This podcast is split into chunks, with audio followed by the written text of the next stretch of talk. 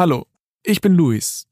Anfang des Jahres kam das Coronavirus und das hat schlagartig das Leben von Milliarden Menschen verändert. Wir haben in diesem Podcast mit ganz vielen Menschen gesprochen über Corona, über ihre Perspektiven, über den Alltag, der sich verändert hat und vor allem haben wir über ganz viele persönliche Schicksale gesprochen. Und normalerweise habe ich das hier im Studio zusammen mit meinem Team getan. Diese Woche bin ich aber unterwegs und deshalb gehört die letzte Folge vor der Sommerpause dem Team. Kate, Laura, Patrick und Keschrau haben vier Menschen herausgesucht, mit denen wir auch in den letzten Wochen schon mal gesprochen hatten. Und wir haben sie angerufen und gefragt, wie geht's euch heute? Ich bin Luis Klamroth und in diesem Podcast geht es nicht um Corona. Zumindest nicht um das Virus, sondern darum, was Corona mit uns macht. Also mit uns als Gesellschaft. Mein Team und ich wollen wissen, wie es den Eltern geht, die ihre drei Kinder auf einmal im Homeoffice betreuen müssen. Wie es dem Krankenpfleger, der Polizistin, dem Supermarktverkäufer geht und wir wollen auch wissen, wie es Entertainern geht, die jetzt ohne Publikum TV-Shows machen. Das ist Klamroth Calling.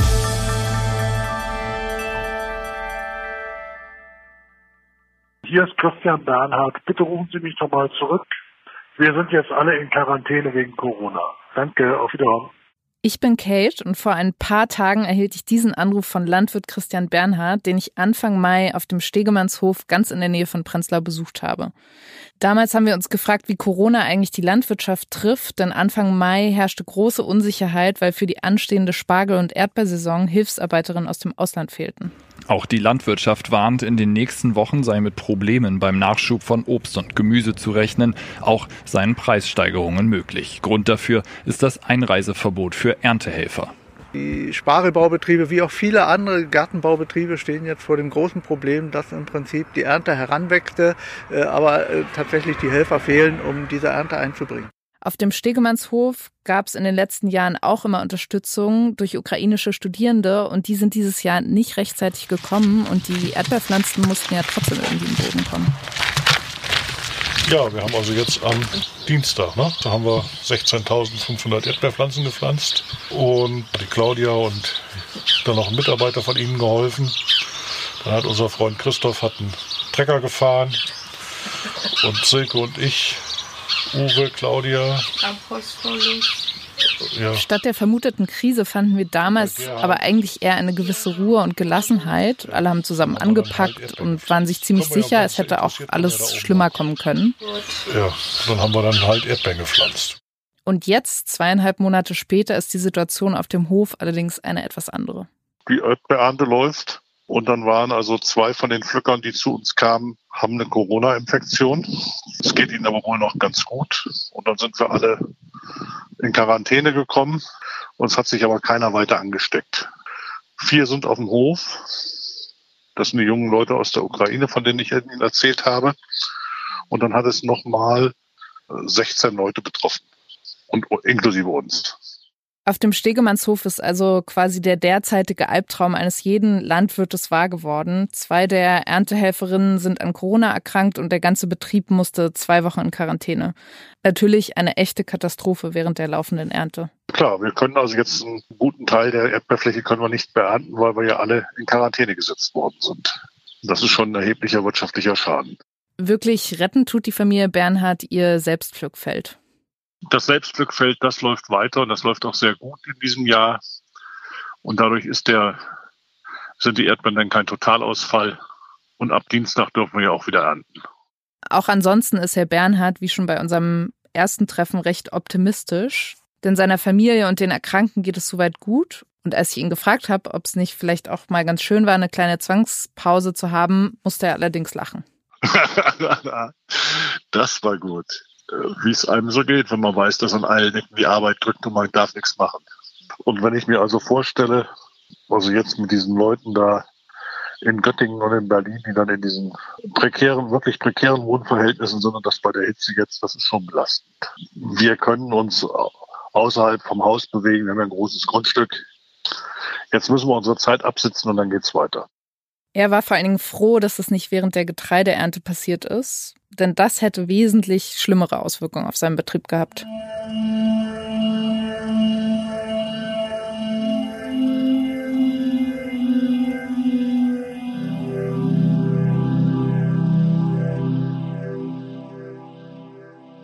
Ich bin Patrick und wenn ich an die letzten drei Monate in diesem Podcast zurückdenke, dann erinnere ich mich vor allem an eine erste Folge, die ganz viel mit mir selbst gemacht hat, weil ich damals vielleicht zum ersten Mal verstanden habe, okay, dieses Virus und was mit uns macht, das ist irgendwie richtig real. Heute Morgen in Bergamo ein beängstigendes Bild. Ein ganzer Konvoi von Militärfahrzeugen bringt Tote zu Krematorien. Die Anlagen des Stadtfriedhofs aber sollen dem Ansturm nicht gewachsen gewesen sein. Es ist damals die erste Woche in diesem Podcast, Ende März, die erste Woche auch der erweiterten Ausgangsbeschränkungen hier in Deutschland. Und wir sehen die Bilder aus Italien von Leichentransporten unter anderem. Bergamo in der Region Lombardei gilt als das Epizentrum des Virus im Land. Menschen können ihre Angehörigen hier nicht mehr beerdigen. Der Hauptfriedhof stößt mittlerweile an die Grenze seiner Kapazität. Italien ist damals das Land mit den höchsten Infektionszahlen in Europa und die Lombardei ist die Region, in der es am schlimmsten ist in ganz Europa.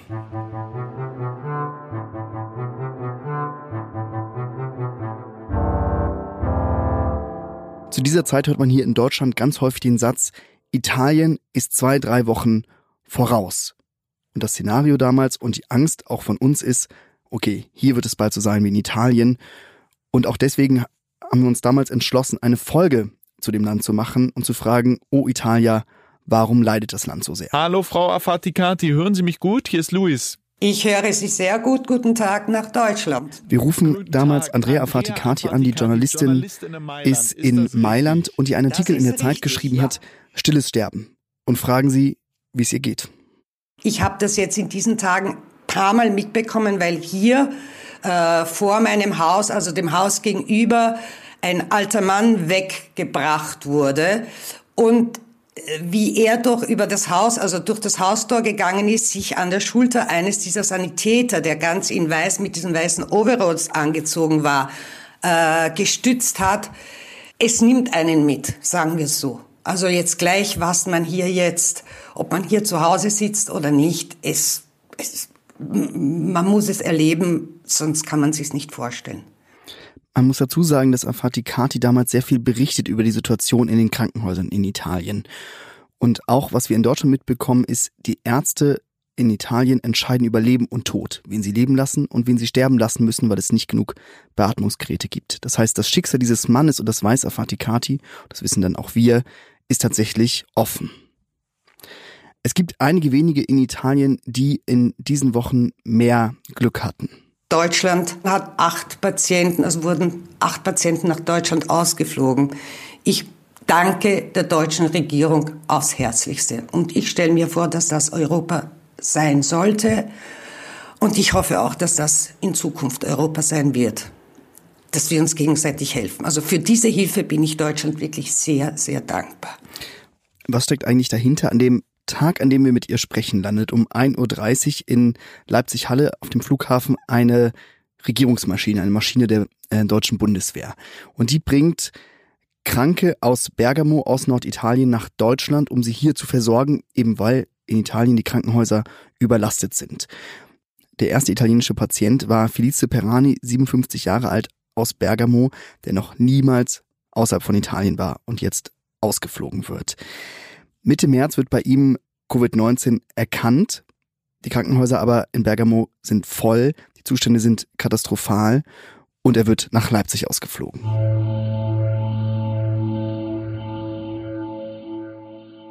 Mittlerweile ist Perani schon wieder zu Hause, zurück in Bergamo. Und er ist einer von vier Patienten, die mit dieser Maschine nach Leipzig kommen und ist der einzige, der überlebt hat.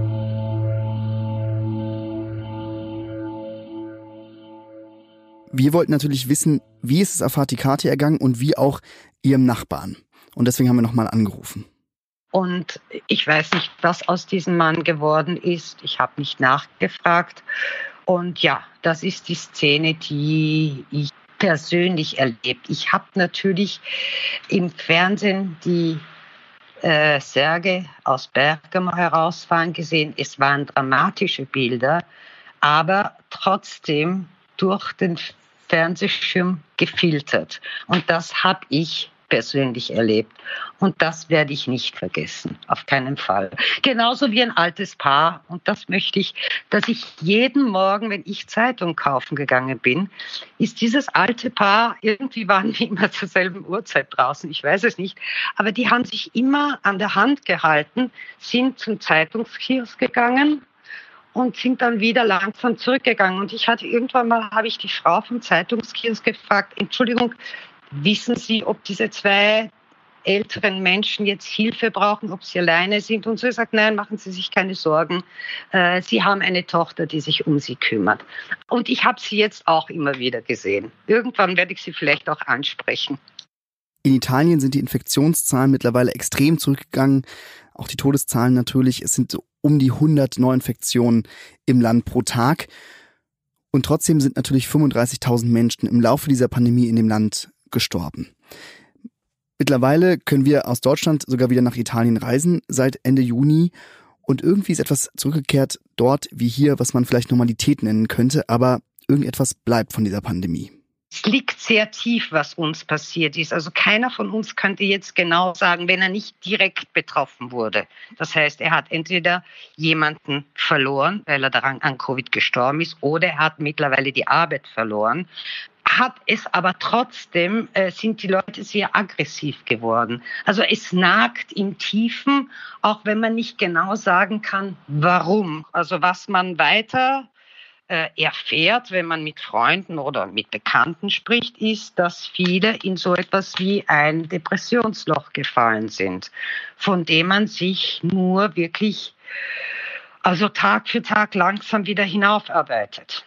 Es ist manchmal so, dass man eigentlich in der Früh aufwacht und sagt, okay, ich bleib gleich wieder im Bett, was soll ich? Also man ist lustlos geworden. Das, was Afati Kati sagt, das spüren wir ja auch in Deutschland irgendetwas hat sich verändert und wir haben noch gar nicht so genau verstanden, was das eigentlich ist.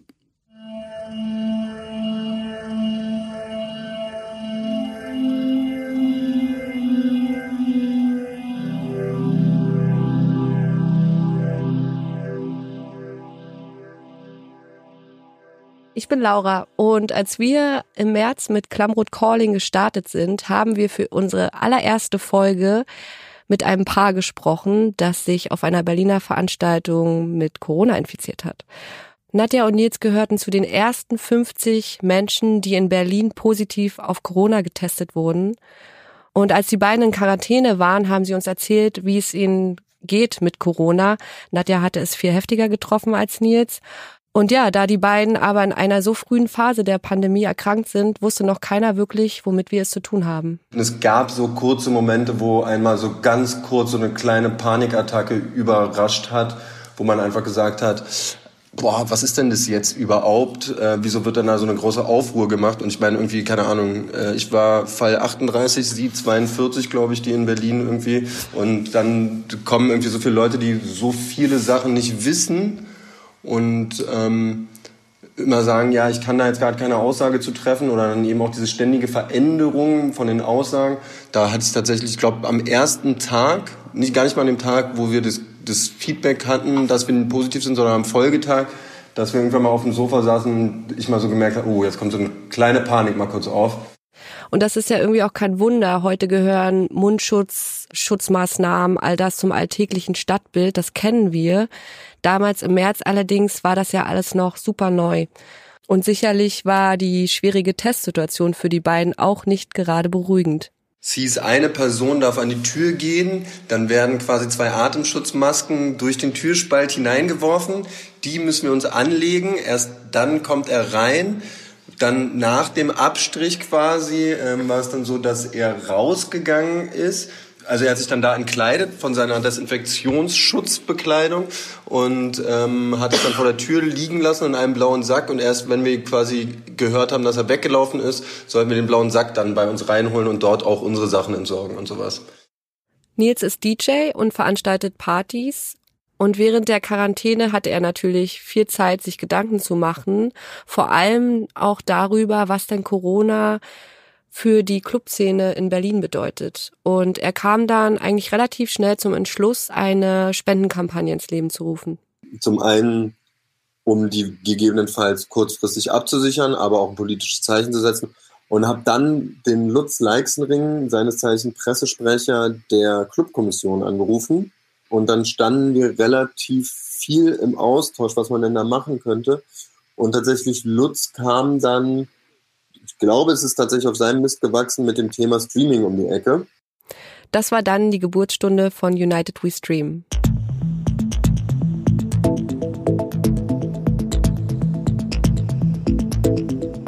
Weil hierzulande niemand mehr ausgehen darf und alle Clubs geschlossen wurden, suchen die Betreiber neue Wege. Sie streamen Live-Musik übers Internet. Ja, dank United We Stream konnte man sich in den letzten Monaten ein wenig Clubatmosphäre ins Wohnzimmer holen und gleichzeitig Clubs, Veranstalter und auch Künstler unterstützen. Ich habe Nils heute nochmal angerufen. Natürlich wollte ich erstmal wissen, wie es Nadja und ihm inzwischen geht. Und er hat mir erzählt, dass sie jetzt Antikörper im Blut haben, aber auch wissen, dass ihr Krankheitsverlauf eigentlich ziemlich milde war, denn Bekannte von ihnen hat Corona viel härter getroffen. Corona ist also überstanden, doch eine Ungewissheit ist immer noch da, denn Nils ist nach wie vor zu 100 Prozent auf Kurzarbeit, denn die Clubs sind natürlich immer noch geschlossen.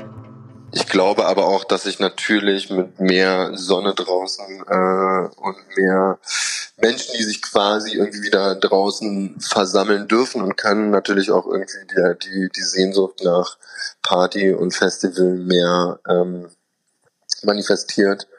Letztes Wochenende wusste ich von fünf illegalen äh, Raves, die es irgendwie in Berlin gab. Ähm, ja, keine Ahnung, wie damit die Zukunft ist oder inwiefern da was aufs Spiel gesetzt wird, ähm, was, was die Wiedereröffnung von Clubs natürlich ähm, beeinträchtigen könnte. Ich habe ihn dann natürlich gefragt, was er glaubt, wie es weitergeht. Und die Antwort ist eine, die wir dieser Tage immer wieder hören. Wann es weitergeht, ganz ehrlich, ich glaube mit einem Impfstoff.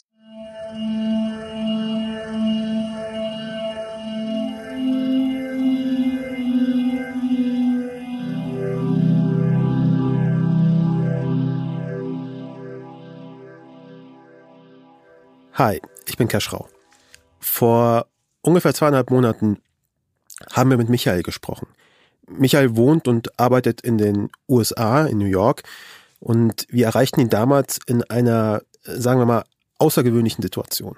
Ja, ich bin Papa geworden. Ich habe einen, einen kleinen Sohn seit Dienstag, der heißt Noah. Äh, es war verrückt, aber jetzt ist er da. Inmitten einer Pandemie, die in den Staaten erst so richtig losging, kommt also dieses neue, auch ohne Corona schon super fragile Leben auf die Welt.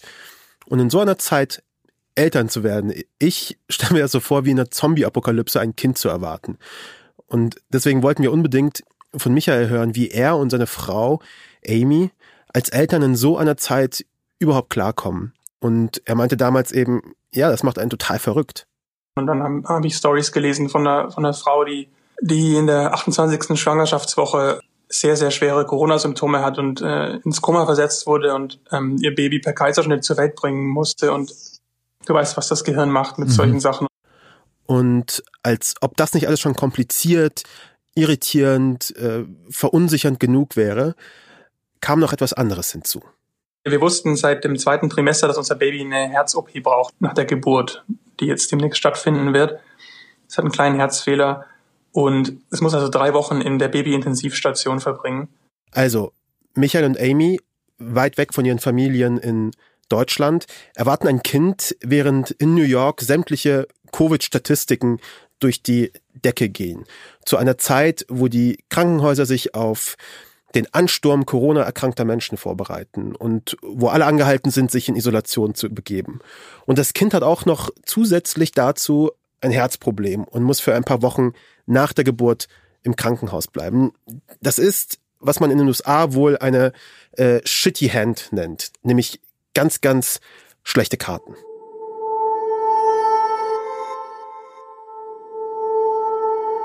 Alle hatten Mundschutz an. Amy hatte während der ganzen Geburt ähm, den Mundschutz an, hat ihn wieder abgenommen. Sie wurde nicht ermahnt. Ich habe meinen abgenommen. Ich musste meinen wieder aufziehen. Äh, durch so eine N N94-Masks atmet sich nicht so leicht und bei der Geburt muss man natürlich sehr viel atmen. Noah kommt unter sehr, sehr chaotischen Bedingungen zur Welt und muss sofort auf die Intensivstation. Ich dachte, dass ich ihn nicht besuchen könnte, auch nach dieser neuen äh, Regel, aber irgendwie jetzt doch. Ich habe so ein Bändchen bekommen und ich bin gestern einfach reinspaziert und habe ihn gesehen. Noah ging es den Umständen entsprechend erstmal gut und unser letzter Stand im Podcast von, naja, fast drei Monaten war, er wird vielleicht operiert. Wir haben also Michael nochmal angerufen.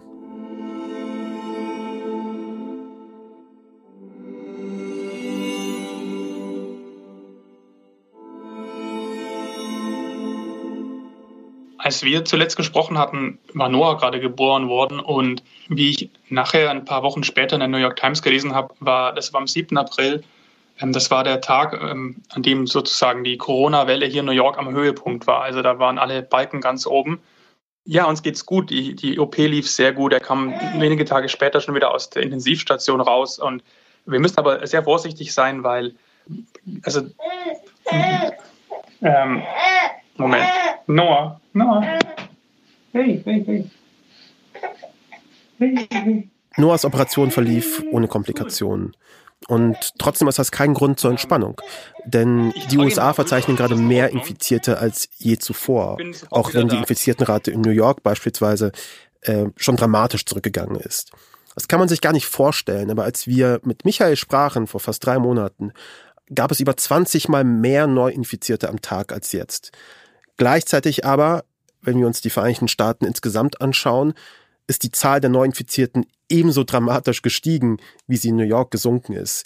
Und es sieht nicht so aus, als würde sich das so schnell wieder ändern. Michael, Amy und Noah müssen also extrem vorsichtig sein. Wir wissen auch nicht dem Herz, dass jetzt das quasi behoben ist, da ist alles gut. Aber wir wissen nicht, ähm, wie so eine Corona-Infektion, wenn das schlimmere Folgen hätte bei ihm, wie sich das auswirken würde. Und deswegen bleiben wir drin. Und es ist echt komisch, gerade in New York.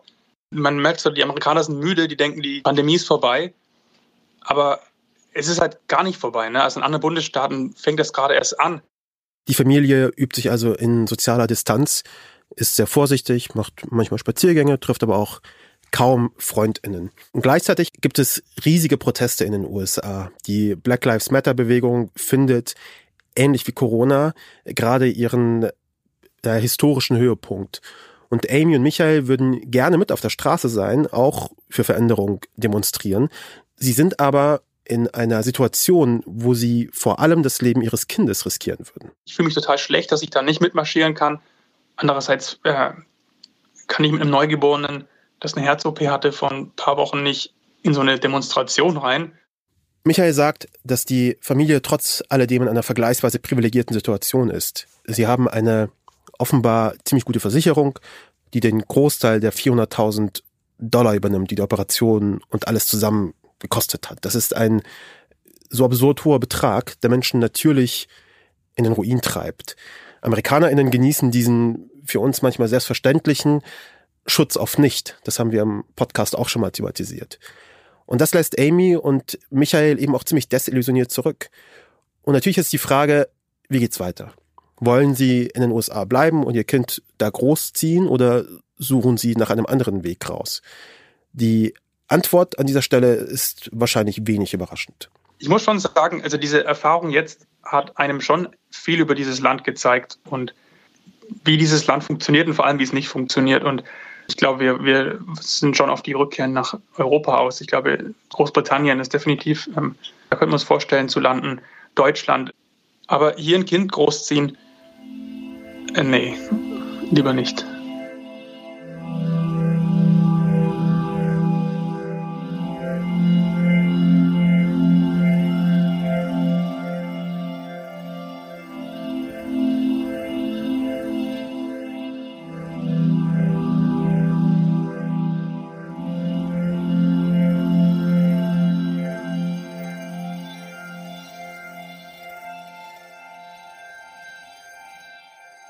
Klamroth Calling ist eine Koproduktion von K2H und Studio Bummens. Redaktion Patrick Stegemann, Kate Kubel, Laura Pohl und Kaschrau Beros. Ton und Schnitt Christian Pfeiffer und Henk Heuer.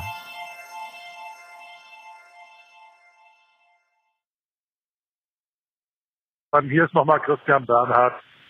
Hat mir gut gefallen, Ihr Spotify, Ihr Podcast. Bis dann. Tschüss.